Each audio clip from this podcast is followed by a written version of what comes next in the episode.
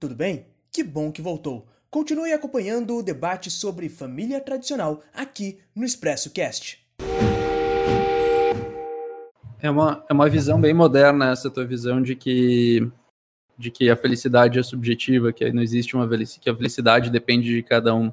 Isso, isso é uma, uma narrativa que foi incutida na, na, nas, na, nas humanas recentemente. Isso não é uma visão uma visão natural do ser humano.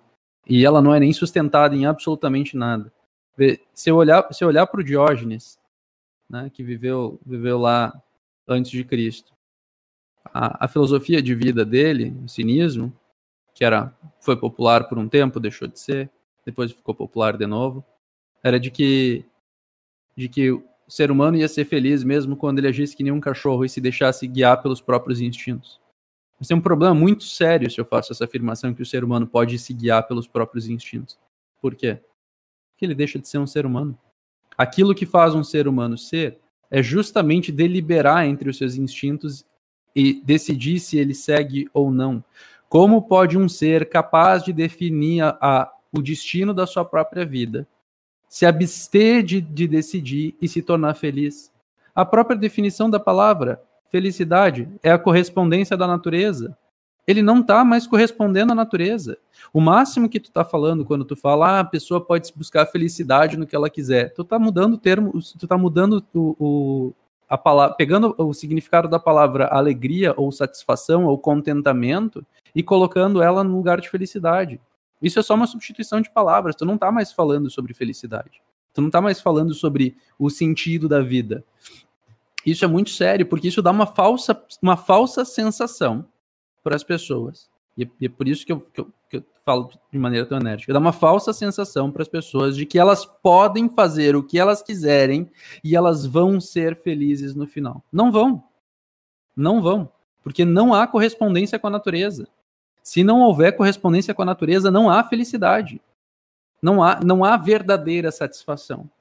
E qualquer pessoa que tenha um pouquinho de idade, um pouquinho de maturidade, um pouquinho de experiência com a vida, vai ver que em algum momento passou muito tempo jogando videogame e depois ficou frustrado porque gastou tempo demais fazendo uma coisa inútil. Ou qualquer outra aventura dessas na vida, que se, se juntou com seis mulheres diferentes ao longo da vida e depois olha para trás e pensou: puxa, eu podia ter feito melhor, eu podia ter ficado com a primeira e ia ser muito mais feliz eu poderia ter sido muito mais produtivo. Eu não precisava de todas essas coisas materiais que eu fui buscar que na verdade eu só precisava de pouquíssima coisa e eu passei a vida inteira trancado no trabalho. Essa é, essa é a confissão que todas as pessoas fazem no leito, leito de morte. Quando uma pessoa morre, ela fala, antes de morrer, ela fala: Puxa, se eu passasse menos tempo me preocupando com aquilo que é material, agora que eu vou morrer, eu não vou ficar com nada. Se eu tivesse passado mais tempo com meus filhos, educando eles, ou aprendendo, ou estudando, ou contemplando a natureza, é, é óbvio. A, a, a história da humanidade a natureza do ser humano, a filosofia, todas essas coisas corroboram uma só verdade. Basta olhar. Basta olhar, basta olhar que essa narrativa de que cada um encontra a sua felicidade no que quiser é falsa. É, é falsa e é, e é maléfica. E ela foi criada justamente para erodir essa nossa vontade de se guiar para uma coisa ultimamente boa. Ela, ela, ela foi, foi feita para isso. Lembra que essa, essa narrativa de que de, de que nós podemos ser o que nós, nós queremos, ela, ela foi incutida na sociedade ocidental para tornar a sociedade ocidental mais fraca, mais maleável, né? onde a verdade não importa mais, onde tudo é relativo, onde se eu sou ditador, eu não sou ditador, porque a verdade é subjetiva. Não, veja, isso aqui não é uma, é agressão, isso é só a tua opinião. Né? Entenda que isso é, isso é, é, uma, é, uma, é, uma, é, uma, é um declive escorregadio que quando começa a subir, começa o ODC, tanto faz, não sabe onde vai parar. Não sabe? E, e, o, e o final dessa história é, é perigosíssimo. Porque já se esqueceram do, do, do, do, que é o passado, do que a própria humanidade é feita, do, da própria natureza do próprio ser. Não sabe mais quem é. Não sabe mais do que, que é feito. E, e é, é, claro. É claro que é, é, melhor que um, que um casal não se agrida. Que o João falou antes sobre, sobre a agressão. Mas sempre é possível perdoar. Sempre é possível perdoar. Eu não sei até onde eu conseguiria perdoar. Talvez eu conseguiria perdoar a agressão. Alguma agressão eu consigo perdoar, sem dúvida. Mas, mas ver que essa máxima, que pode ser traçada inclusive do Ocidente, de que a gente deve perdoar absolutamente tudo, é verdadeira. Mas assim como a máxima de que nós somos humanos e não somos capazes de fazer aquilo que perfeitamente deveríamos. Então, é natural que nós tracemos uma linha em algum momento e, e digamos: olha, é, aqui é demais para mim, eu não suporto mais. Mas ainda assim, não pode esquecer que essa linha foi traçada pelo humano e não pela verdade, da, da natureza dessa, dessa coisa, de como deveria ser. Mas, mas de fato que o mundo seria melhor se nós fôssemos não tolerantes, não tolerantes, mas misericordiosos de entender que o outro também erra. Essa, essa, essa coisa de que a gente acha que o mundo deve se conformar aos nossos desejos, e que o mundo deve aceitar quem eu sou, e que o mundo deve fazer como eu acho. Poxa, não tem nada mais egocêntrico que isso. O mundo, o mundo não deve ser o que eu acho que ele deve ser. É eu que devo aceitar que o mundo é o que ele é. Então, Antes de passar para as considerações finais do nosso podcast, eu gostaria de agradecer encarecidamente a todos aqueles que estão nos ajudando pelo nosso PicPay, se tornando patrocinadores da nossa equipe. Com esse dinheiro, a gente consegue com mais facilidade lutar a favor da liberdade todos os dias. Muito obrigado. Ô, Amanda, e, e, dentro do que o César falou, também pega um ponto, acho que o César não estava aí quando eu estava falando, sobre a, sobre a sociedade. Porque você falou, você falou assim, aqui é, um, aqui é um canal libertário, então imagino que ninguém esteja falando sobre a imposição disso através do Estado, de uma visão de que isso não deveria acontecer através do Estado, você está certo, ninguém está defendendo na, a nenhuma atuação do Estado aqui, muito quilômetros de distância disso. Mas o, o, importante de um libertário é apontar esse problema e demonstrar ele, e apontar que ele não pode ser solucionado da forma como ele é solucionado hoje, que é a vulgarização do, do Instituto do Divórcio, a, a vulgarização da destruição da, da, daquela família que a gente chama de natural. Eu não vou usar a família tradicional porque foi vulgarizado. É porque a, a banalização disso vulgariza a sociedade a sociedade ocidental. E essa sociedade é necessária para que, que haja o libertarianismo. Não existe respeito à propriedade privada sem uma sociedade que respeite propriedade privada. Não existe essa sociedade sem os valores e culturas da sociedade ocidental. Você vai sabe fazer esse argumento melhor do que eu. E a base dessa sociedade, o núcleo menor, na onde ela é gestada, é a família. Então, apontar esses problemas é, sociais, apontar que eles é, não deveriam ser aceitos dessa forma, que eles não deveriam ser banalizados, que eles deveriam ser vistos, como o César falou, é, como. Não, você não usou, você usou outra palavra, não foi perdão, né, César? Mas, é, como. Não sei se foi caridade, eu esqueci a palavra exata que você usou. Misericórdia. Mas, isso, misericórdia. Misericórdia e compaixão. Isso, com misericórdia e compaixão, não como uma banalização é importante, porque sem essa estrutura, sem esse núcleo menor, não se tem sociedade, não se tem a sociedade necessária para o libertarianismo. E sem isso, todo o resto, toda a teoria econômica é inútil, é, é besteira. Por quê? Porque não tem a sociedade para aplicar aquilo. Entendeu? É... Vale ressaltar que o, o divórcio ele jamais deve ser visto como uma solução. Ele é uma fuga de um problema. O pessoal está fugindo de um problema que está acontecendo ali, deixando de ver, de buscar solucionar ele de fato. Por isso que ele jamais deve ser visto como um ponto positivo sobre nenhuma circunstância. Concordo plenamente. É, mas assim, vocês enxergam esse problema tão grave assim, é, para ele precisar ser combatido e, e como seria o combate eu acho que o combate passa só pela argumentação, porque. Dessa forma que a gente tá você fazendo, não pode, é, é, Você não pode proibir ele ou, ou criar limitações para ele, ó, tem um cachorro aí. É, e assim, eu concordo com, com, com, vários pontos que a Amanda citou. É, mas assim, como seria dessa forma, né? Só pelo, pelo argumento e assim, cultura, mas vocês enxergam é, cultura, o, o aprendizado, a escola, enfim, a sociedade se construindo em, em, em redor disso, né? O, o, é, mas assim, vocês enxergam isso como um problema grave assim da nossa sociedade, como um, um, um número de divórcios exorbitante? Claro, é um dos piores. A, a, tipo assim, a destruição da, da, da, da, família e tudo. Não sei, eu moro no interior de Goiás, uma cidade de 110 mil habitantes. Eu não enxergo isso aqui, entendeu? Na, na, na minha realidade, assim.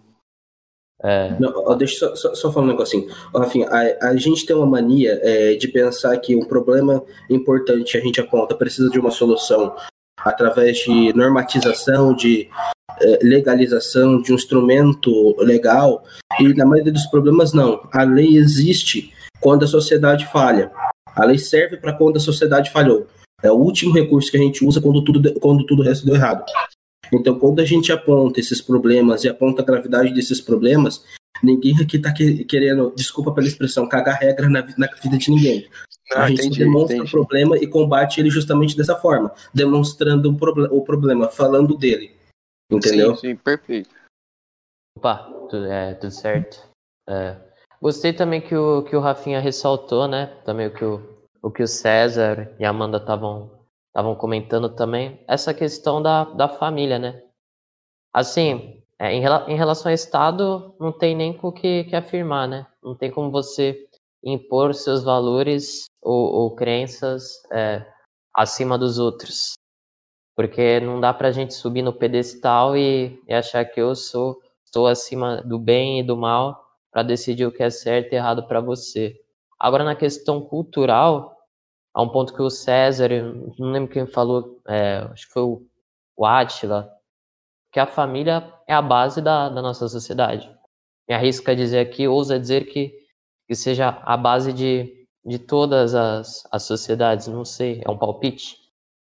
Mas é uma questão que vem, que vem sendo muito interessante, porque principalmente hoje, do, dos tempos para cá, você vê o número de divórcios aumentando, você vê assim, é, essa questão mesmo de muitas crianças não terem o, o nome do pai na, na certidão. E algo até que eu, que eu gostaria de ressaltar também, que o Rafinha estava comentando, falou que ele é do, do interior de, de Goiás. Eu até gostaria de, de comentar isso também. Bom, eu nasci, eu nasci em Santos, é uma cidade pequena, mas tanto minha família, tanto parte de pai, tanto de por parte de mãe, vieram de cidades bem pequenas do interior de São Paulo cidade tipo 30 mil habitantes, 40. Então, quando eu sempre fui para lá, eu sempre conheci lá para ver familiar mesmo. Então, eu posso falar que eu conheço bem assim a realidade da, dessas cidades, né? E você sente assim uma, uma questão diferente, entende? Até relacionada à família mesmo. É, é, é mais difícil você ver os divórcios por lá, a, até questão mesmo de, de coerção social, de, da, organização mesmo, que nem cidades do interior, a, as pessoas são mais religiosas, por exemplo, bem, bem que religião não é o foco, mas enquanto nas cidades grandes você vê muito, você não, você não percebe tanto essa, essa forte ligação familiar que, que existe por lá, né? Essa questão também interior, todo mundo se conhece, ah, você é filho de quem, né? Todo mundo brinca com isso lá até comigo mesmo, ah, você é, é filho de fulano, sobrinho de Beltrano, enquanto na cidade grande você não vê, mas acho que não seja por causa do tamanho da, da cidade, sim, mas uma, uma questão principalmente cultural, provavelmente que o Estado quer tomar o protagonismo e se impor no lugar de quem realmente tem que moldar a sociedade, que é a família, porque muitas vezes hoje a gente vê, a gente vê na questão da educação, né? Não, primeiramente a gente tem que formar cidadãos para depois preparar para o mercado. Não, porque não é escola que tem que formar cidadão. Quem tem que formar cidadão é família, é pai e mãe. E como, não lembro quem ressaltou, acho que foi o João André, a lei, ela, ela é o último recurso, ela só deve ser usada quando a, toda a sociedade falhar. Então eu só queria fazer esses, esses comentários, achei bastante interessante para acrescentar sobre o tema.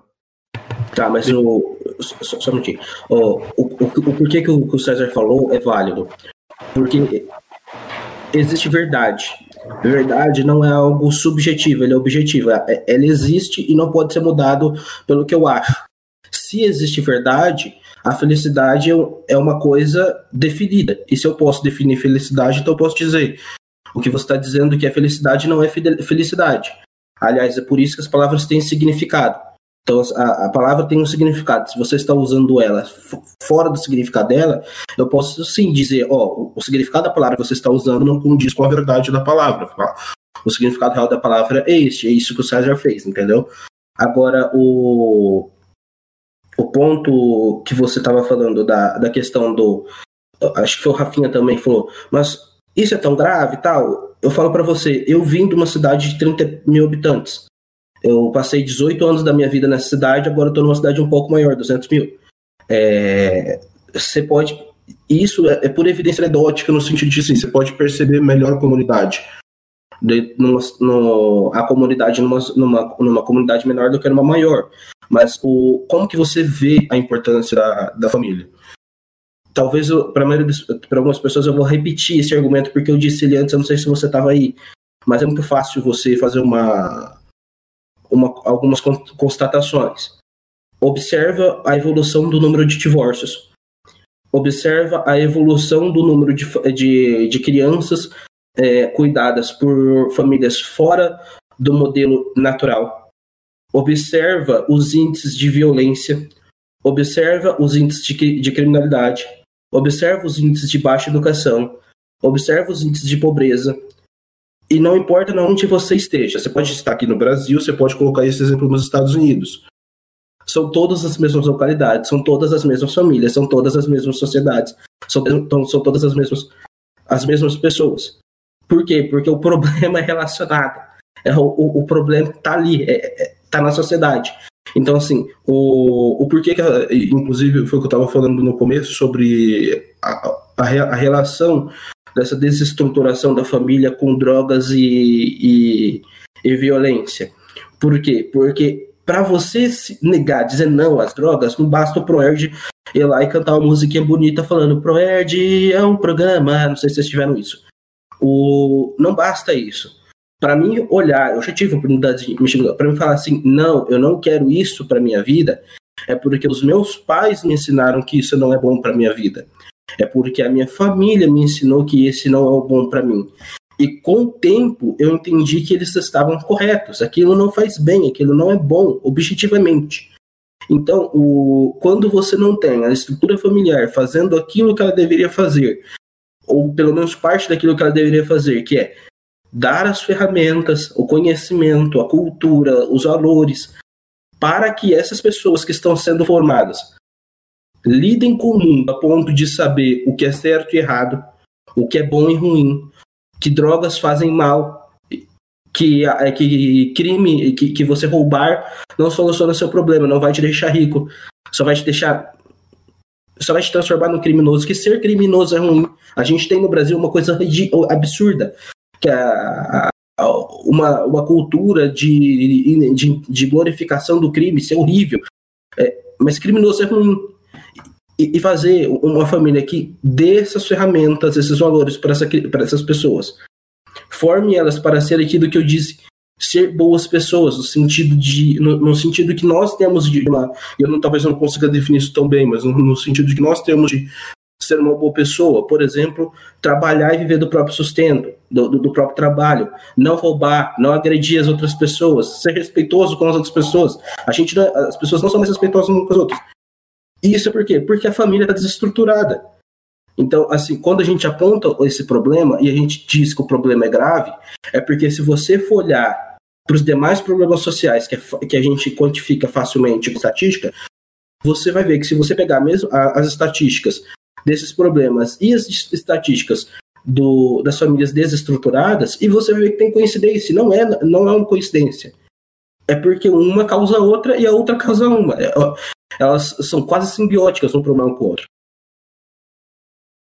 Ô, Rafa, você chegou no meio da, da conversa?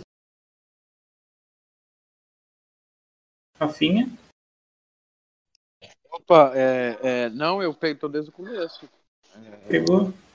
Porque lá, lá, atrás eu havia explicado qual é a importância, qual é a função de um pai e de uma mãe na, na, criação um filho, qual é a diferença que faz. Qual é a uhum. importância dela criar um filho no sentido da vida é, correta, construir uma narrativa certa. Porque jogar a criança, né, essa separação que ocorre na vida do divórcio, ela separa a criança fazendo ela cair naquela ideia de cada um tem que seguir o seu próprio caminho. Não. É evidente que corre um caminho para uma única pessoa. Uma pessoa possui um dom próprio. E, e, esse dom ele só pode se exercer sobre um caminho. E, e aí você vai jogar uma criança que não sabe nem como desenvolver esse dom dela, o que, que ela é necessário, o que ela precisa fazer com um milhão de portas onde ela pode errar a qualquer momento. É apostar a vida dela numa depressão, é tornar esses índices que o, que o, que o João ele, ele aponta tão alto. E o divórcio ele demonstra, o aumento do divórcio demonstra que isso está acontecendo. Isso é algo é. extremamente negativo. E, pode ter certeza, todas to, dessa grande estatística de ansiedade e depressão, 90% ou mais deve ser causado por falta de sentido na vida, por não saber para onde está indo, por achar que está indo para algum lugar e não está indo para lugar nenhum. Por achar, olha, a coisa mais importante da minha vida é tal, e daí se frustra, vê que não era tanto, e daí depressão, porque não tem mais sentido a vida. Normal. É realmente normal. Agora, não é normal uma pessoa não saber que ela deve procurar o sentido da vida. É, é, eu, eu, não, eu, vou tentar não repetir o que tu falou, Luan, e apresentar a mesma ideia, só que com uma outra perspectiva. Primeiro, primeiro trazer os dados que o, o, o João, o João falou, anedóticos, mas existem dados estatísticos para isso, tá? O Aldrich até jogou alguns bem interessantes ali no, no, no opinião escrita. Nos Estados Unidos, 50% dos casamentos acabam em divórcio, 80% deles são iniciados por mulheres essas taxas de divórcio são maiores entre as, entre as famílias negras. Né? E estatística correlata com isso, não diretamente, mas de famílias, uh, crianças criadas por famílias de pai ausente, tem até duas vezes mais chance de, mais inclinação a se tornar, se envolver com tráfico de drogas, a acabar preso, de se tornar um criminoso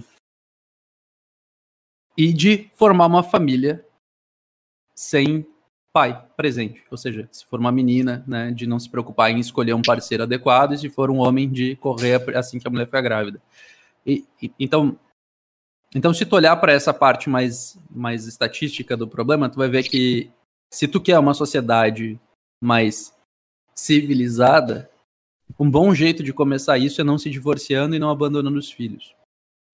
Mas, mas vamos olhar para esse problema de uma forma mais eu concordo, mas, César, com você demais nesse ponto. Que, Legal, que, mas deixa, que, deixa eu expandir esse, tá, tá, tá. deixa eu expandir esse ponto ainda mais para te ver como, como isso é fundamental. É, ver, quando, quando tu pensa em, em, em casar para ter filhos ou alguma coisa assim, tu pode pensar, olha, eu poderia trabalhar o resto da minha vida e deixar alguma coisa boa para os meus filhos, né? Alguma coisa de útil para eles, alguma coisa material. Mas se tu observar um pouco a história da humanidade, talvez até a história da tua família, tu vai ver que muitas vezes aquele avô que deixou muita coisa para os uh, netos, para os filhos, os netos já não tinham absolutamente nada. Porque eles não sabiam de onde aquilo veio.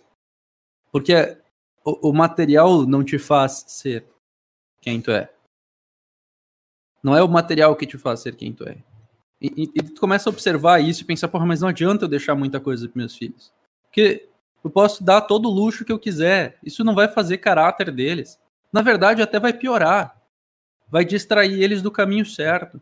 Em vez de estar tá lá estudando alguma coisa que realmente era bom, praticando alguma coisa que era útil, aprendendo por exemplo alguma coisa que era, que era correto, ele estava lá jogando videogame. Então, o que, que é realmente que faz valer a pena, né? Eu deixar para os meus filhos. E tu vai te dar conta que, que é, não é material, que não é barra de ouro, que não é carro, que não é, não é casa, que é tu ensinar para eles aquilo que é certo. E daí tu vai pensar, pô, mas eu não sei o que é certo. Exatamente. É um problema seríssimo tu não saber o que é certo. Então tu não sabe nem o que, que ensinar para os teus filhos. Mas tu pelo menos agora sabe que o futuro deles depende deles saber o que é certo. Tem dúvida que, os, que, os, que ensinar o que é certo é importante. Seja lá o que for, quanto mais coisa ele souber sobre o que é certo, e quanto mais relacionado isso estiver com o sentido da vida, melhor. Tem dúvida que isso é verdade? Vou te dar um exemplo.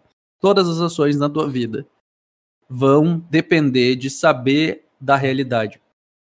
Porque todas as tuas ações são estimativas a respeito da realidade. Tu não sabe o que vai acontecer se tu fizer A, B, C ou D. Ninguém sabe. Ninguém tem a capacidade de prever os resultados das ações. A gente faz umas faz estimativas. Mas essas estimativas são tão boas quanto a nossa compreensão da realidade. E daí eu volto para a questão do, do ser feliz.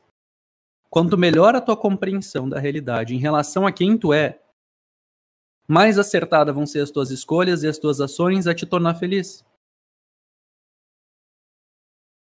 Então a coisa mais importante que tu tem que ensinar, e, e ver, não é uma ideia trivial. Não é uma ideia trivial, porque tem, tem gente que passa a vida inteira sem saber isso, ou passa a vida inteira estudando isso e não consegue aprender. Não é uma ideia trivial. Não é. Tanto não é uma ideia trivial que essa, essa é, na minha opinião, o motivo da existência da própria linguagem. Desde que existe linguagem na, na história da humanidade, eu tenho certeza que a pergunta número um que eles fizeram é por quê? Por que, que a gente está aqui? Para onde a gente está indo? Quem nós somos? O que, que a gente deve fazer? Isso é certo? Isso é errado? Todas essas perguntas são perguntas de quem eu sou e, e, e o que eu devo fazer.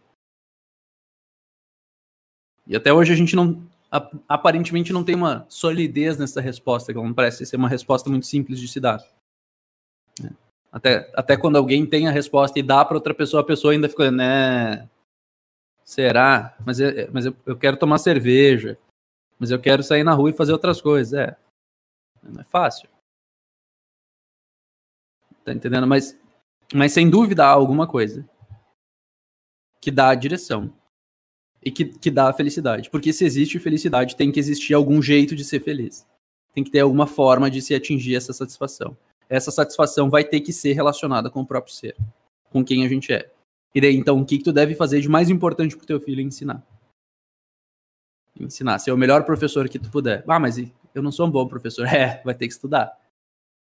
Mas, mas eu nem suporto a minha mulher. Isso vai ter que ficar, isso vai ter que ficar de lado. Por quê? Porque tem algo mais importante do que isso. E daí tu começa a imaginar certas situações que tu poderia viver com teu filho, assim, olha, é, a gente a gente tinha dinheiro para ir num restaurante bom. Nós tínhamos um mendigo. E então, em vez de ir num restaurante bom, a gente pegou o mendigo e foi num restaurante meia boca. Porque daí a gente ia ter dinheiro para mais um. Teu filho vai, pode até pensar, olha, é, é, ah, o pai não me deu tudo que, de bom que ele poderia me dar. Mas com certeza ele vai lembrar de quem tu era. Isso é mais importante do que realmente comer bem. E, e, se tu levar isso ao extremo, essa, esse tipo de ideia, tu vai ver, olha, ver, fazer caridade é mais importante do que realmente do que realmente é, é passar bem na vida. É. Parece que tem um significado maior. É, porque tu deixa isso como um legado. Ah, é verdade. E, e se eu levar isso ao casamento? É, todo mundo é diferente. O pai tinha uma mania chata, a mãe tem amor, era insuportável. Mas dois se amavam. O que, que é esse tal desse amor? É justamente isso. É sacrificar, apesar, é se sacrificar e aceitar esses temperamentos, essas falhas de caráter e de humanidade que todos nós temos inequivocamente por um valor maior. E, e é óbvio que tem um valor maior. Se as pessoas não praticassem esse valor maior, a gente ia ser tudo cachorro. A gente ia ser tudo que nem o, o cachorro de Sinop. Que nem, o, que nem o Diógenes acha que a gente deveria ser, o cara que vivia dentro de um, um jarro de barro. E que, e que quando passava as mulheres bonitas, ele fazia sei lá o quê. Entendendo? E, é, basta olhar para a vida que ele estava propondo para saber que aquilo é o contrário de civilização, aquilo é o contrário de humanidade. Que aquilo é o contrário da, da essência do que nós somos. Agora basta olhar para uma, uma família que que tem amor entre o pai e a mãe e que os filhos aprendem dessa família e se tornam tão bons quanto os pais e as mães, o pai e a mãe, que, que há um sentido na vida. Que há uma ordem de algo melhor e de algo pior. Tá entendendo?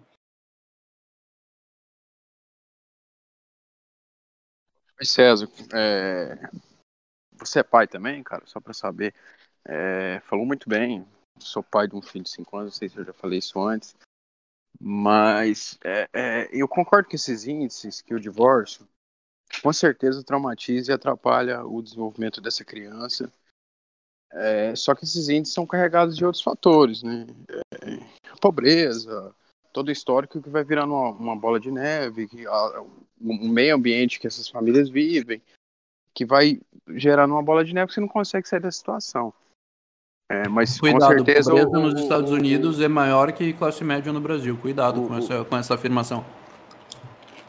Hum, Sim, isso, sim, isso, sim. isso, isso é. alguma coisa, é mais uma prova porque eu estava dizendo, o material é merda. O material é irrelevante. Tanto é que nos Estados Unidos ele tem muito mais material, ainda assim tem muito mais, divórcio, muito mais divórcio e muito mais pai que abandona filho. Não é problema material. Com certeza não é problema material. Senão na África ia ter mais divórcio.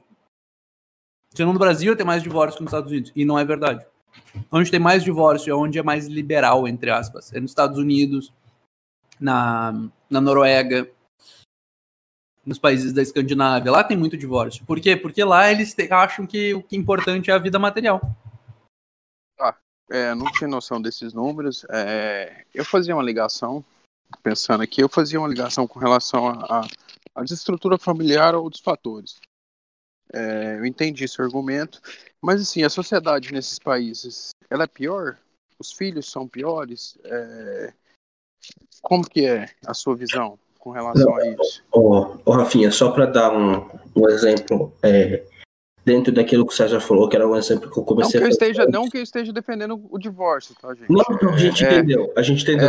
É, é só para aumentar esse, esse, esse debate, essa discussão, tá? Você quer ampliar o, o, o, campo do, do debate, eu entendi. O, só só para te dar um exemplo do. que é um exemplo que eu comecei a fazer, que é se você pegar a. Vamos ficar nos Estados Unidos que tem um pouco mais de dados. Certo. Se você pegar os índices de violência dos negros, que é uma etnia, certo? certo? Você vai ver que são os maiores índices de, de violência que tem na, na América. Aí você vai falar, devido à pobreza, não à desestruturação da família, tudo bem os irlandeses vieram tão pobres quanto negros. Eles são mais ricos e têm menos divórcios e têm menos crimes nas suas comunidades. Tudo bem, ah, mas é os irlandeses, são brancos, os indianos, a mesma coisa. Todas as demais etnias é, que tem dentro dos Estados Unidos têm menores índices de, de divórcio, menores índices de, de famílias é, desestruturadas. Nesse, e quando eu falo desestruturadas, estou falando do, de, de, sem um dos um ou, um ou ambos o, das figuras paternas, né, paterna e materna, presente. E Geralmente são... é o pai, viu? É, normal, na, na, maioria das vezes é o pai, né? É, o... na maioria sempre é, sempre, geralmente é o pai mesmo. Uhum. E, e na onde está concentrado esses índices? Na comunidade negra. Aí onde está concentrado o índice de violência? Na comunidade negra. Então, você vê que o, que, que, você começa a perceber que isso não é uma coincidência. Você começa a entender que esses dados não são aleatórios. Não, eles são específicos. Eu, aí eu, posso ir, eu, eu, poderia, eu conseguiria ir além, mas aí eu também, é, o, o, meu ir além que eu estou fazendo em cima só da, dessas, dessas informações, eu teria que embasar isso melhor. Mas eu poderia dizer para você que isso acontece porque a, a, a cultura, os negros de modo geral foram usados de massa de manobra de uma esquerda que quer destruir esses valores. Só que eu teria que ter mais dados do que eu tenho hoje para sustentar essa, essa, essa. Eu tenho mais um dado para te ajudar. Eu tenho então mais um dado para te ajudar, que é o seguinte: é, dentro da comunidade, da, da, da, da comunidade negra, no, no, total nos Estados Unidos, tem duas, existem dois grupos. Um grupo que reconhece precisamente esse problema, e é contra movimentos como Black Lives Matter, é contra todo tipo de, de, de narrativa de ajuda que eles dão para as famílias né, de, de mães divorciadas, que é contra tudo isso e que é cristão. Porque eles entendem que o valor da família vem de alguma coisa maior, que o valor da família é maior do que o valor financeiro, que o valor material. Eles entendem essa separação e eles abominam essa cultura e eles lutam contra essa cultura. Eles tentam ajudar essas comunidades para tirar elas desse, desse estado. Mas o Estado faz um movimento contrário. Essas narrativas de que a, o importante é ser feliz, o importante importante é, é fazer o que, que se sente bem, o importante é, é isso e aquilo, é as drogas isso, é, as, é todas essas coisas que divergem o ser humano, divergem o ser humano do seu caminho, de procurar a, a sua natureza, e levam para outras, outras distrações, como seja videogame, droga, sexo, não interessa. Todas essas coisas que estão do campo material, eles sabem disso e eles não eles tentam ajudar essas famílias, entendeu? Então tem bem claramente essa separação dessas famílias negras que sabem e que não tem um índice de divórcio tão alto, que é muito mais baixo. Que, é, é, muito que do sabem... que você falou antes, né, César? A falta de propósito na vida, né? Que, é, que é o que você falou anteriormente. Acho que o problema muito grande da, da, da, nossa sociedade, da humanidade atual, do nosso momento histórico, é a falta de, de propósito. É, é, as pessoas não têm propósito de vida. Não é Tem à toa que o Jordan Peterson busca... se tornou um dos, dos, escritores mais famosos da nossa década por conta disso. Porque, ele, porque tem tanta gente tava. Existe tanta gente desesperada nessa, nessa busca que esse cara simplesmente disse aquilo que já era sabido há dois mil anos e, e todo mundo, nossa, que legal, olha só esse cara resolvendo meus problemas. É, mas ele não disse nada de novo. Ele eu diz isso no livro. Eu vou te dizer que o livro dele não é nem bom. O, o, que o livro dele tem de bom é uma compilação dessas ideias. Dessas ideias que já estão na nossa, na, nossa, na nossa civilização há mais de dois mil anos. É só isso. É só, é só redescobrir aquilo que já estava enterrado. Tanto é que tanto é que ele tem palestras que ele chama precisamente de ressurreição do Logos. Ressurreição. Aquilo que aquilo que que estava morto renascendo. Aquilo que estava esquecido sendo relembrado. Tá entendendo? ele, ele, ele não está trazendo uma coisa, uma solução mágica para o mundo moderno. Não. Ele está dizendo, olha, esse problema que o mundo está vivendo, está vivendo de besta, de desinformação, de falta de abrir os olhos. Esse problema já foi resolvido.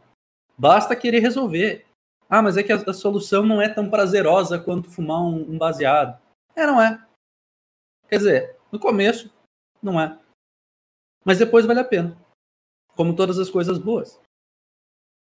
Grande parte das coisas boas elas não vêm fácil.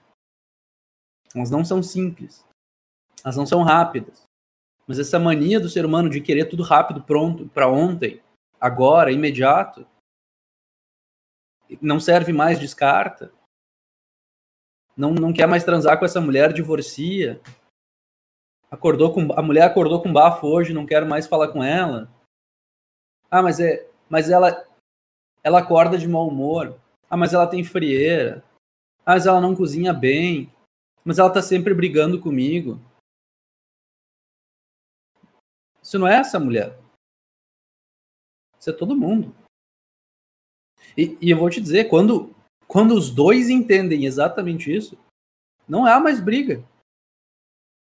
Não há mais briga. No momento que os dois entendem exatamente isso que eu tô falando, acaba a briga que os dois só vão olhar um pro outro e vão pedir desculpa. Tá entendendo? Exato, César. Tô praticando isso atualmente no meu relacionamento. Ô, César, o que você falou é tão verdade que o próprio Peterson diz isso no livro. Que ele, ou foi no livro ou foi no. Eu acho que tá no livro sim. Que, é, que eu lembro de uma fala dele falando justamente alguma coisa na linha do eu achei que nem precisava escrever livro. Mas quando eu comecei a falar sobre o assunto e vi que tanta, tanta gente desesperada por esse conteúdo, foi aí que, que o livro precisou ser escrito. E, eu, e aí eu tenho. Eu lembro de uma. De uma, de uma entrevista dele que alguém tá falando para ele que o que, que essas visões dele é errada, ele fala assim, olha, eu coloco isso, essa opinião sua, contra 50 mil cartas que eu recebi de pessoas agradecendo por, pela, por ter lido o livro e, e essa ajuda que teve, que foi só constatar aquilo que já está aí há milhares de anos, que o contra essa esse pseudo reformismo que vocês têm ideia de que vai ser o melhor. Tanto é verdade que todo mundo, que agora o, livro dele é best seller, porque todo mundo precisa redescobrir essa, o que está escrito lá. É, o, o, João, eu acho que, que também, só mudando um pouco, é, esse grupo aqui, essa discussão, é, essa própria indicação do livro, é, nós como buscadores da verdade, por assim dizer, o nosso papel é, é ajudar as pessoas a, a visualizar o propósito, independente de qual seja, assim, é, é contribuir para a sociedade, deixar a nossa marca, né? Acho que também vale ressaltar esse ponto, né? Acho que a ideia é essa também, não é? Mas com certeza, você disse a palavra-chave. É, busca da verdade. O diálogo, o, o discurso, se trata de alcançar a verdade.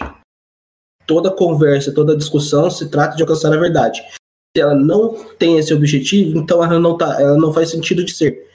O, o que a gente busca, obviamente, encontrar, é encontrar a verdade. E dentro da. E, e daquilo que a gente conseguiu alcançar da verdade, porque a gente não vai conseguir alcançar ela no, na sua completude pela natureza humana, é, expor ela para aqueles que tiverem a fim de ouvir.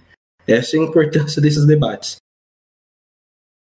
E, e, e, é, e, é, engraçado que tu fala isso e, parece tão óbvio, né? Nossa, é, é evidente isso, né? Que tem que discutir para encontrar a verdade. Basta discutir com, com um filósofo, entre aspas, uma, um graduando de, de filosofia, Tu vai ver Gra... que a academia, a academia pensa o contrário. Graduando nada, pode falar com algum doutorando na USP. Eu já um falei com o mestre mesmo. também. É, eles é não sabem nada. Coisa. Com eles Karnal, por exemplo? Também, pode incluir esse cara junto. Eles acham que filosofia ou que discussão é citar autor. É tu dar, é tu dar, não é, não é nem a tua opinião. Entendeu? Não é a tua opinião. É, e, e, não é nem a verdade do autor, não é nem o autor provando que algo é. Não. Ah, o autor tal disse tal. É, mas tal autor disse tal. Tá, e daí? Eu com isso? Qual que tá certo? Quem é a, qual é a verdade? Assim, é, a gente vive num, numa bolha, infelizmente. É, é, existem du duas bolhas distintas aqui, né? Existe a nossa, né? e existem outras que combinam com a nossa, que veem que o mundo é ordenado pela verdade.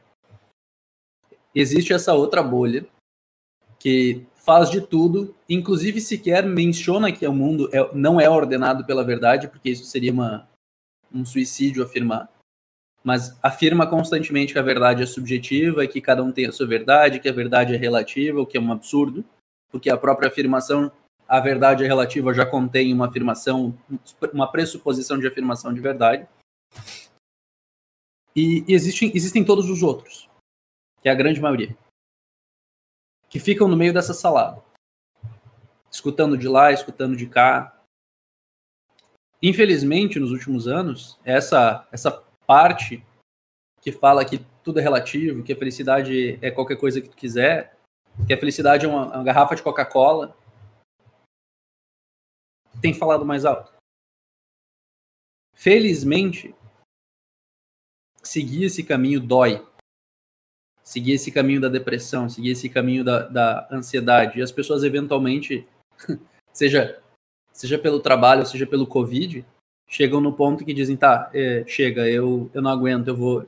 Eu tô, eu, tô, eu tô morrendo aqui, eu preciso de alguma solução.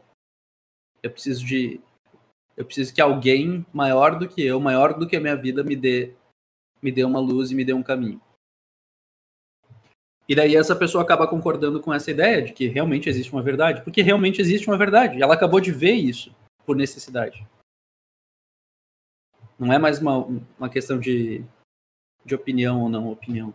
Não é mais uma questão de narrativa dessa ou narrativa daquela. A questão é entender qual lado é que a gente está. A questão é entender o que, que a gente tem que defender. E o que, que é a verdade. É, o Jordan Peterson fala isso, né? Evita, evita falar mentira. Tenta falar a verdade. Isso é difícil, porque tu tem que estudar para fazer, para fazer o segundo. E alguma coisa tu sabe que é verdade. Então, então tu não deve te omitir e tu deve escutar atentamente, porque o mundo está cheio de informação importante para te deliberar sobre, porque senão tu vai errar. E tu não quer errar. Então, essas ideias que ele, que ele, que ele dá, é, acredite se quiser, mas o, o, o Ocidente tem elas sintetizadas em duas frases. Amar a Deus sobre todas as coisas e ao próximo como a si mesmo. se tu desempacotar o que, que isso significa e, e, o Ocidente é, por mais que tu não seja cristão, tu vive no Ocidente, o Ocidente é feito disso. O Ocidente é feito de cristianismo. Gostando ou não. Se tu, se tu duvida de mim acha que foi feito pela justiça romana e estuda cristianismo, e tu vai ver como estuda a história do cristianismo, tu vai ver que o direito romano não faz absolutamente nada. Tu acha que a filosofia grega estuda cristianismo, estuda filosofia grega e estuda cristianismo, e tu vai ver que a filosofia grega só, só sobrou porque concordou com o cristianismo. Se discordasse do cristianismo, ou seja, se não fosse verdade, deixaria de ser. E, e tu vai ver que tudo tudo está empacotado nessa frase. Tudo está empacotado nessa frase. Tudo que, que resolve o problema. Fazendo essa conexão entre filosofia grega e cristianismo, no começo do debate, uma das primeiras coisas que eu e o João já estava conversando era sobre o ethos, patos e logos. Foi desenvolvido lá por Aristóteles. E aí eu falei, ele cabe perfeitamente com Deus Pai, Deus Filho e Espírito Santo e permanece no Ocidente.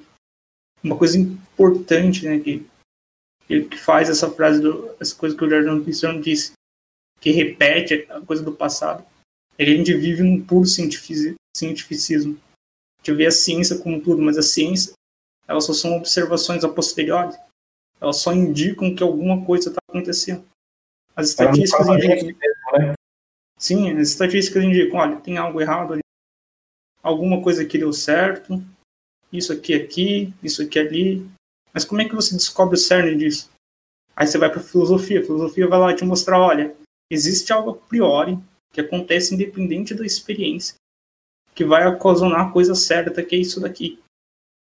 E aí, na hora que você vê isso acontecendo, você começa a aplicar essa filosofia, você vê lá na ciência, na posteriori, que a coisa certa está acontecendo. Então a ciência não não pode ser o foco de tudo. Porque a ciência ela fica mudando o tempo inteiro. Aí veio qual é a melhor, manteiga ou margarina? Não dá para saber. Aí você vai ver nessa estatística, como apontei lá atrás, a gente acaba vivendo numa, numa vida onde, olha, eu, eu tenho que fazer um dever aqui, trabalhar, ou eu tenho que, e depois eu tenho que ir pro prazer. E aí você fica nessa linha reta com a sua vida oprimida pra caralho. E aí o cristianismo chega com, com, com, com a herança da, da, da filosofia grega, né? chega e fala, olha, tem muito mais do que isso. Você pode chegar e falar, tem as coisas que você tem que fazer, que é o seu dever fazer. É trabalhar, é dar sustento para sua família. Sentir um pouco de prazer, com certeza isso é bom. Mas na, na como diz, né, na, na Bíblia, né, o, o, o sal demais salga e, sal, e sem sal não tem sabor. Então você tem que achar a moderação perfeita. E aí você começa a ver, olha só, existe algo que eu sinto verdadeiramente bom que não está no prazer e não está no dever. E, e, essas duas coisas acontecem em, em, outros dois extremos, que formam uma outra linha que cruza, que vai formar um plano na sua vida, que é o bem moral e o bem artístico quando você observa uma arte e, e vê de fato aquela beleza, aquilo te encanta e te prende. E aquele sentimento é totalmente diferente de, de um sentimento de prazer. E aí você vai para outra extremidade e realiza algo que seria bom, uma bondade, uma, exerce uma caridade, você sente algo preenchendo que não é um prazer. E aquilo de fato é bom para você. E não veio de você simplesmente ter, é obrigado a fazer algo.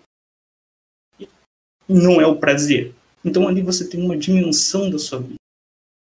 Então isso é dado pela filosofia. A ciência não consegue te dar. Em nenhuma circunstância, nenhuma estatística que você vai procurar vai te ensinar isso. E aí você nota, olha só, eu estou fazendo aqui a coisa boa e, e, absorvendo o bem artístico, fazendo o meu dever, fazendo o meu prazer, mas por quê? O que, que, eu, o que, que é o fazer o meu dever? O que, que o que, que, é o prazer na quantidade certa, o que, que é o bom moral, o que, que é o bem artístico. E aí você nota que você tem que estudar algo. E aí você cria um novo eixo tridimensional na sua vida. E aí, nesse ponto, você vai notar que a sua vida ela começa a ter um volume e ela começa a preencher de fato todos os buracos que tem. E você começa a se sentir feliz. Porque aquilo que você está buscando está sendo preenchido de fato por alguma coisa. Porque no sublime né? E aí forma a linha da vertical, né? Vamos colocar assim, que até agora você tinha uma vida plana, agora ela tem uma, um novo eixo vertical, tornando tridimensional. Uma linha que sobe, que eleva o seu pensamento, que, que faz você ver tudo de uma maneira expansiva e ao mesmo tempo tem uma linha para baixo que ela permite que você aprofunde todas as suas ideias. E nesse conhecimento vindo dessa linha você consegue mensurar o que é melhor, que é realmente coisa boa a se fazer e você melhora. E aí você começa a ver o, o bem, realmente você começa a apreciar uma arte, porque tem profundidade, você tem conhecimento profundo para apreciar aquela arte. E aí, nesse entendimento, você começa a ver que aquele dever que fazer o seu trabalho e simplesmente conseguir sobreviver é tão importante, porque você está, através do seu dever, você está a apreciar toda essa coisa maravilhosa que é a vida. Então você tem uma dimensão absurda. Então, ali, você começou a criar um volume. O problema desse volume é que ele é informe. Ele precisa tomar uma forma de algo. Você precisa chegar e falar: olha, a minha vida é isso aqui. Tem essa forma. Isso aqui sou eu. Então você começa a construir uma história. Porque, como eu disse lá atrás, o sentido da vida de um ser humano é construir essa história. Você pode pegar quantos dados científicos você quiser, quantas coisas você quer, você não vai conseguir encontrar. E nem a filosofia provavelmente vai conseguir realmente te guiar totalmente. Você vai precisar de algo ainda maior. E para quem frequenta mais o CL vai saber que se chama cosmologia. Cosmos vem, de, vem da ideia de universo. Universo é um, uno. O uno é um dentro dos antigos, vindo lá com Pitágoras, onde eles desenvolveram a aritmética, que é a ideia do, dos números, a manifestação dos números na realidade. O um é o um, é o todo. Então você começa a ver que você tem um todo e existe uma única coisa. O que importa é uma única verdade. Que, que só tem um único caminho e você tem que construir esse caminho baseando nesses três dimensões porque o universo inteiro é tridimensional. Ô Luan, o... na minha experiência com o CL, a coisa mais importante que eu aprendi com, com o pessoal de lá, e, e por isso, Rafinha, que eu comecei, que quando eu respondi para você, eu falei que era justamente disso, se tratava de buscar a verdade, é que libertarianismo não se trata de, de, de liberdade. Não se trata de liberdade. Todo mundo acha que não é. É sobre buscar a verdade. É buscar essa verdade e viver de acordo com o que você está do que daquela dessa verdade que você alcançou. O, e não essa ideia maluca de é só sobre liberdade. Não, liberdade não é nem relevante. O importante é que você está buscando e encontrando a verdade. Porque é importante o diálogo, a conversa. Entendi, João. É, é... E sim, o libertarianismo é o meio mais fácil de, de, de, você encontrar tudo isso, né? De você encontrar o seu propósito.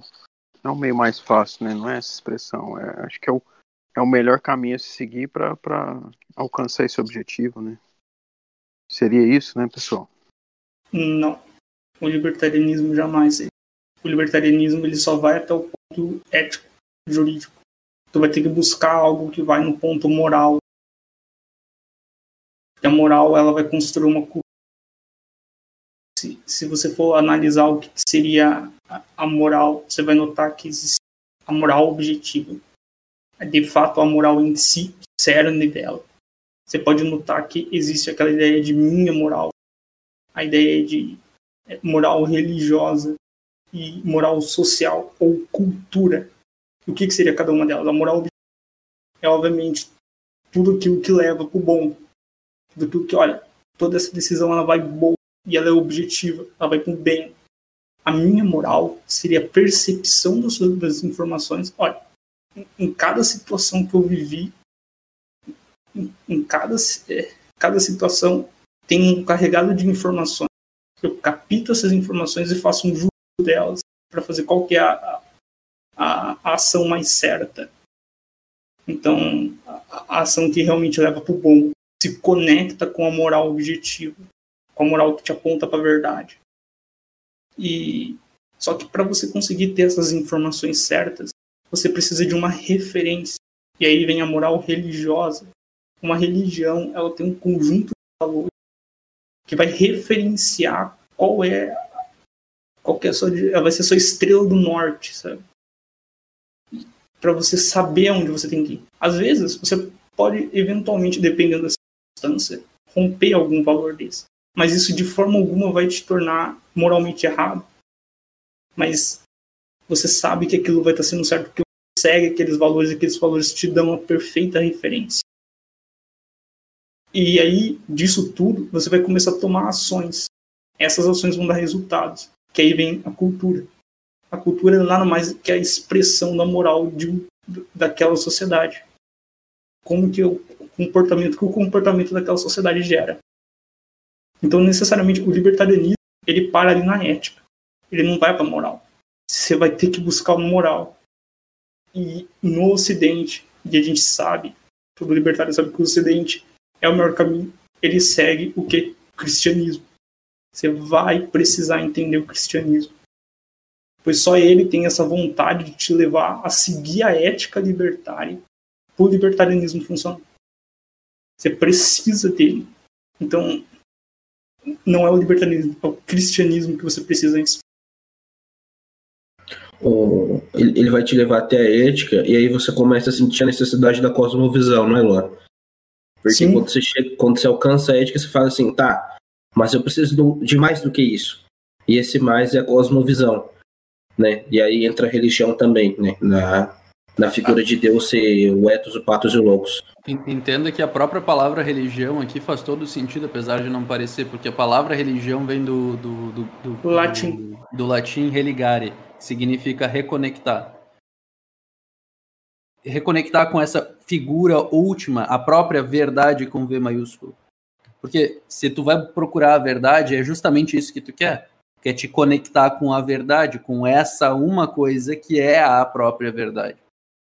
Então, então parece que não faz sentido, mas se tu entende o que fica religião, não qualquer religião como essas, essas seitas malucas que tem por, por toda parte hoje em dia, é, tu vai tu vai ver que essas coisas fazem sentido. Não é não é qualquer qualquer maluco na rua dizendo, olha, minha minha eu criei aqui uma igreja. Não, não é disso que a gente está falando ah, olha aqui, eu sou, eu sou da, da religião tal, quer, quer, quer vir aqui pagar dízimo na minha igreja. Não, não é isso. Não é isso.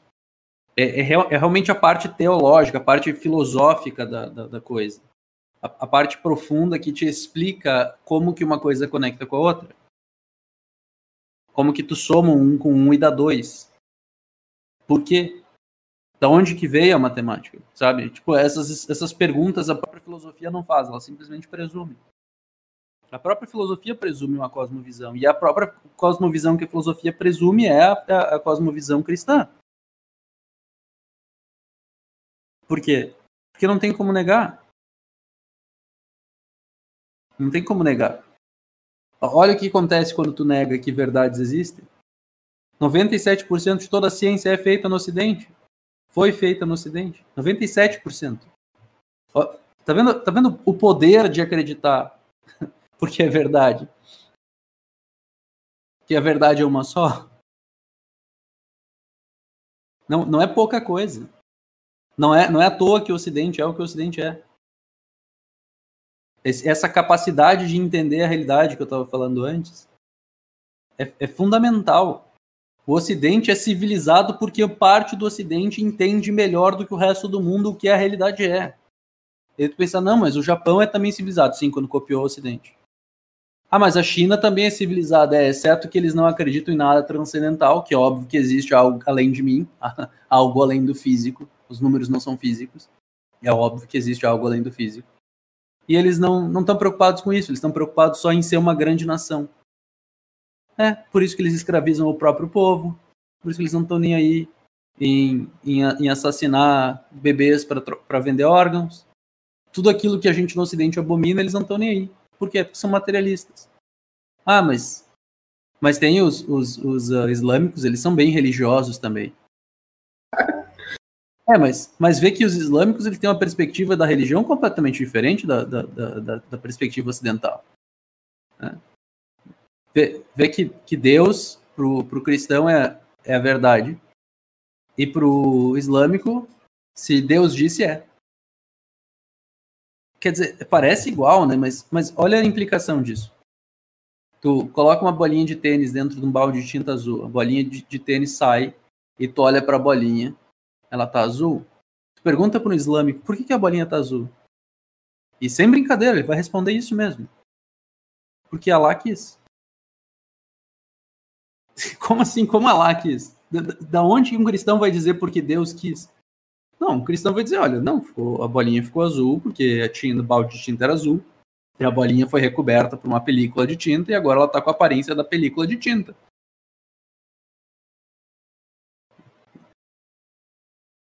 Se Deus quis que a causalidade fosse, aí talvez seja verdade. Mas a causalidade sempre é a mesma. Desde o começo do tempo. E por isso que a gente acha que uma boa, uma boa explicação seria que talvez Deus tenha criado assim porque fosse a melhor opção. Talvez porque a gente não tem uma explicação melhor do que essa. Mas é que a religião não toma o lugar da ciência. Nem a ciência to deve tomar o lugar da religião. Quem, quem encontra esse equilíbrio é o Ocidente. Eu, eu acho engraçado que o que a maior parte desse pessoal que nega a religião se tornou o, o, os novos cruzados, vamos colocar assim, daquele pessoal extremista religioso. Porque se, se, se você falar com, com essas pessoas, a ciência acima de tudo, a ciência acima de tudo, a ciência acima de tudo. Lockdown porque é muita ciência. É, aborto por causa de ciência. Bicho, a pessoa está fazendo exatamente o que ela condena que se faça, dizendo que aquilo é religião. Ela está faz... ela tá seguindo aquilo de forma não, porque alguém estabeleceu isso e pronto, eu vou seguir e acabou. E não por uma reflexão maior, não por uma regra ética. E uh, por uma regra ética. E aí o, e é uma coisa que eu acho incrível que não percebe que é o seguinte: a impossibilidade da ciência de criar uma regra ética e, você, e se você é, e por ela ser impossibilitada de criar essa regra, uma regra que seja universal, quando você segue a ciência sem ela, você a deturpa, e ao deturpar a ciência você pode fazer qualquer coisa. Um exemplo do que, do que eu estou falando. Nazistas matavam judeus com base em ciência. Por quê? Ciência deturpada. Por quê? Porque não tinha ética, não tinha moral, não tinha valores naquilo dali que eles estavam fazendo. Eles pegaram a ciência e deturparam ela ao tirar aquilo que faz com que, você, com que tenha sentido você utilizar a ciência. Então, o... aí você olha para as pessoas, se você fizer esse argumento que eu estou fazendo para uma pessoa que defende esse ponto, ela vai querer me exorcizar, vai falar que eu tô possuído, sei lá.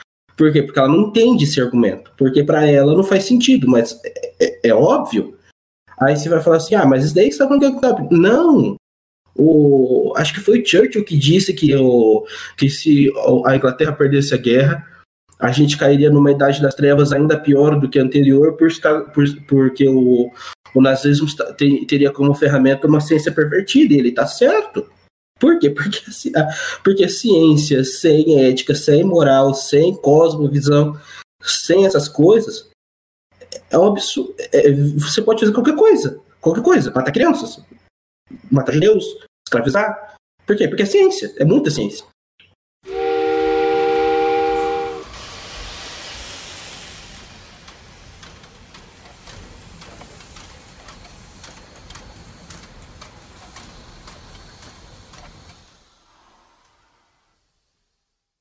Só vou agradecendo aqui a participação de todos. Já vou encerrando aqui a nossa gravação.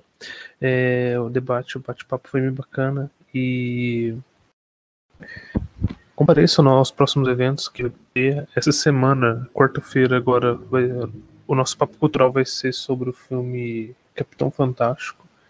É, já deixo o convite todos comparecer, vai ser aqui no Discord, mesmo nesse canal aqui, às 21 horas. Isso, pessoal. É, acho que vocês podem continuar aqui na nossa call conversando à vontade. Eu só vou parar a gravação, beleza? É isso aí. É, siga a gente nas redes sociais. Siga o pessoal lá do Cultura Libertária. Deixa o espaço para o César ou o Atila, quem quiser falar à vontade.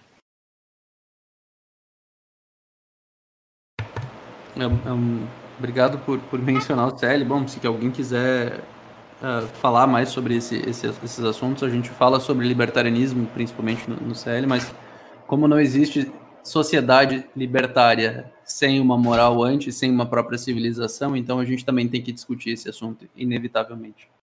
Então, melhor que seja agora do que seja tarde. Significa... Show, beleza então, pessoal. É, até domingo que vem, até quarta-feira, espero vocês. Quem quiser comparecer no Papo Cultural e domingo que vem também, no próximo debate aqui no Discord. É um bom resto de bom final de domingo e uma boa semana a todos. E até mais.